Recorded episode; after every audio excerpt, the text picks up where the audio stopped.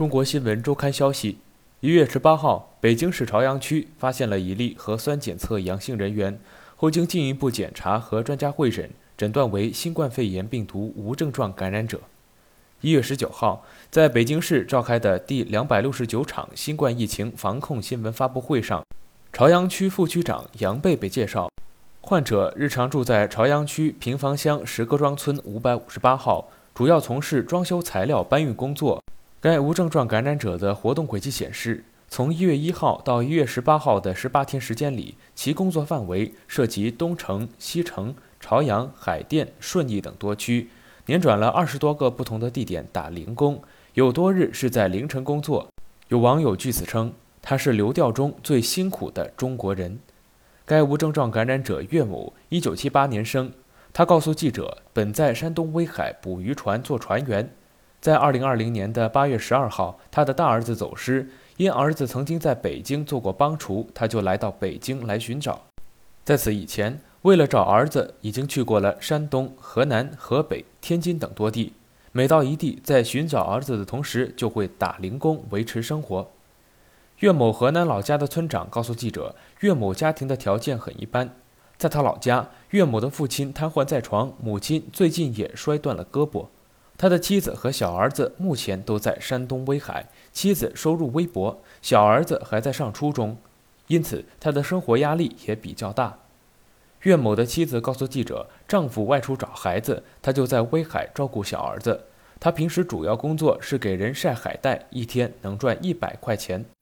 岳某表示，在北京的这段时间，主要是通过一些接零工的微信群联系装修包工老板，接到的工作都是扛沙袋、扛水泥，或者是把建筑垃圾搬到指定的垃圾站。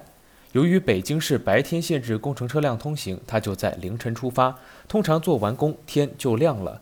为了节省开支，他住在石各庄一个十平方米左右的房间内，每个月租金七百块钱。岳某的一名河南老乡告诉记者。石各庄住了不少他们的同乡，大多都是从事建筑垃圾搬运工作，都是凌晨干活，很辛苦很累。记者也获得了和岳某的对话机会。当记者问及他本人在哪里的时候，岳某表示，当前他正在北京的地坛医院接受治疗，在十八号和十九号的上午都进行了血检、尿检、核酸，结果都是阳性，没有变化。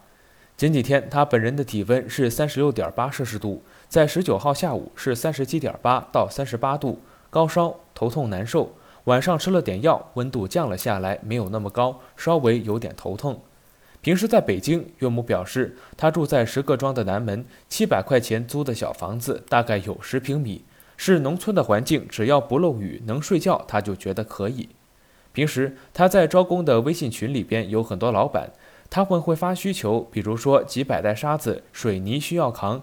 岳某就会询问价格，如果觉得合适，就会去干。他们就会来石各庄接走岳某，或者他把电话号码发到群里边，只要有活就会找他干。一般一袋水泥或者沙子不上楼是一块钱，只要是上楼就得加钱。比如三楼一袋就是三块，四楼一袋就是四块。一袋沙子六十斤，一袋水泥一百斤，或者是建筑垃圾给班车上打扫干净。最后收到专门的建筑垃圾垃圾站，有时候要是干得好，就和老板加个微信，日后要是有活还能继续找他；要不好的话，就是面对面付款，不再联系了。最近他给二十多个老板干过活，干这事儿他表示没有准头，有时下雨不能干，上面来检查也不能干。岳母说，在谈及为什么是晚上干活的时候，岳母说拉建筑材料、建筑垃圾需要用大货车。白天大货车不让进城，如果进城要扣分罚钱，只能晚上十一点后进城。晚上十一点去，第二天早晨四点半回来。白天有活也能干一点，干的都是体力活，一次能赚两百到三百元。白天上午睡觉睡四五个小时，中午再去找活干，这样就能多挣一点。一般干完活，老板就会把他送回石各庄，管早饭给十块钱，买三个包子和一碗稀饭。中午就在家里边下面条吃。在谈及过去的工作时候，岳母表示自己是河南人，在威海生活十几年，在船上当船员打鱼，一年能挣五万块钱。来北京是为了找儿子。在二零二一年春节，他在北京开始做零工，干到九月一号到威海那边能出海，在威海干了两个月，休渔期在十一月十九号就回到了北京打零工。那次来北京十五天后，他的妈妈胳膊摔断了，爸爸瘫痪，两人没有照顾，就又回了老家。伺候他们半个月以后，就再次回到北京。算下来，这一次他在北京待了四十多天。跑遍了北京的东五环、南五环，赚了一万多块钱。岳母还表示自己属马，一九七八年生，要养他的小儿子，十二岁上六年级。他的媳妇儿看孩子，给人家晒海带，一年赚一万元左右。爹瘫痪了，妈妈的胳膊也摔断了，给他治疗花了一万多块钱。他们的生活都无法自理，只有一个人可以出来打工。在他这家庭，一个月没有一万多块钱，根本养不起。一个人养六口人，每个月要给我爸妈两千块钱左右。他的爸爸七十六岁，他的妈妈六十六岁，也不是低保户，有心脏病、高血压、冠心病，吃药都要花上很多钱。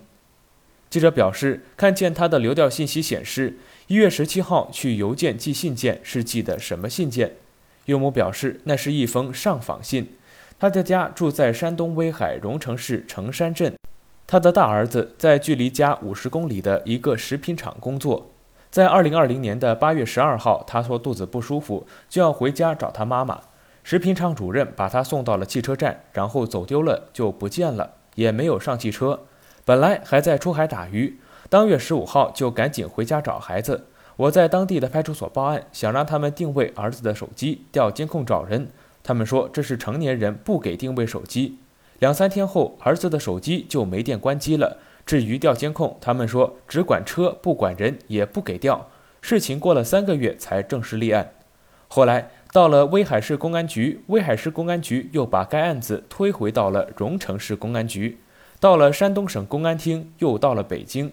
岳母说道：“我认为，在我儿子刚走休的那几天，要是给定位的话，就能找到了。现在没有任何希望。”当时我老婆在派出所哭了两天，他们置之不理。所长的说话还很难听。在谈及到在哪些地方找过孩子时候，岳母表示她去过天津、河南安阳、河北衡水、山东泰安、威海、济南、乳山等等，去了十多个城市，没有任何信息。到了地方，就在银行的 ATM 机睡。天气热，蚊子又多，又没有钱，就在当地打工，赚够钱了就去其他城市。各地的救助站我都去过，有个救助站站长看他很可怜，就给他了一箱方便面以及矿泉水。原先他的儿子在北京东五环工作，做过帮厨，因此他才来到北京。他在北京的饭店、小餐馆到处打听，问有没有这个人在做帮厨。现在已经问了几十家了。他怀疑儿子没有走远，警察说他没坐火车，也没坐汽车，估计还在荣城市。他本人也曾经去过医院的停尸房打听过。去年的十月十二号，有公安看见他本人上访，说有个尸体是他的儿子，让他去荣城市的第二医院认尸。岳母表示，当他看到死者遗容的时候，脸看不清，很胖，圆脸。他的儿子身高一米七四，很瘦，长脸，他就觉得应该不是他儿子。他表示要化验尸体的骨头，他们也不愿意。一开始说要去威海市的公安局做实验，得要几十天。后来又说法医出差了。再过了半个月，当地的公安给他打电话，让他不要再烦他们。岳某的妻子一听到他的儿子死了，哭得拉不起来，表示不相信那是他的儿子。当这一具死尸刚被发现的时候，岳某本人问过派出所，派出所说其实不是他的儿子。岳母说道：“我一上访，他们为了结案，就说是我的儿子。”我的儿子丢的时候十九岁，今年二十一岁。他上到初二就不上学了，非常内向，不是很机灵的人，很诚实，很实在。岳母觉得他的儿子还是被人骗走了。记者最后问道：一月十八号，他从北京南站坐车去威海，是否要回家？岳母表示，他干了一年的活，儿子也找不到，疫情也紧张了，就想回去。一月十七号，他寄了信，下午做了核酸，第二天早晨坐北京发往威海的幺零八五次列车，列车还没开动就直接停下来了。疾控中心发现我的核酸有异常，给我打电话说我不能走，就把行李拿下车，等着。后来就到了地坛医院进行隔离治疗。现在他花了四百一十四块钱买的车票还没有退。北京市朝阳区疾控中心的一个工作人员要给岳母垫付钱，岳母表示不能要他的钱。这两天岳母的手机也停机了，疾控中心还给他充了一百五十块钱的话费。他们的人都挺好。岳母觉得自己不是个可怜人，他只是好好干活，不偷不抢，靠自己的力气，靠自己的双手挣点钱，挣了钱找孩子，就是为了生活，为了照顾这个家。他找孩子到现在花了好几万。打工都是打零工，赚了钱就找孩子，没钱了就打工。他努力就是为了把孩子找回来，辛苦一点儿，哪怕把命搭到里边，也要把孩子找回来。这里是羊城晚报广东头条，更多资讯请关注羊城晚报羊城派。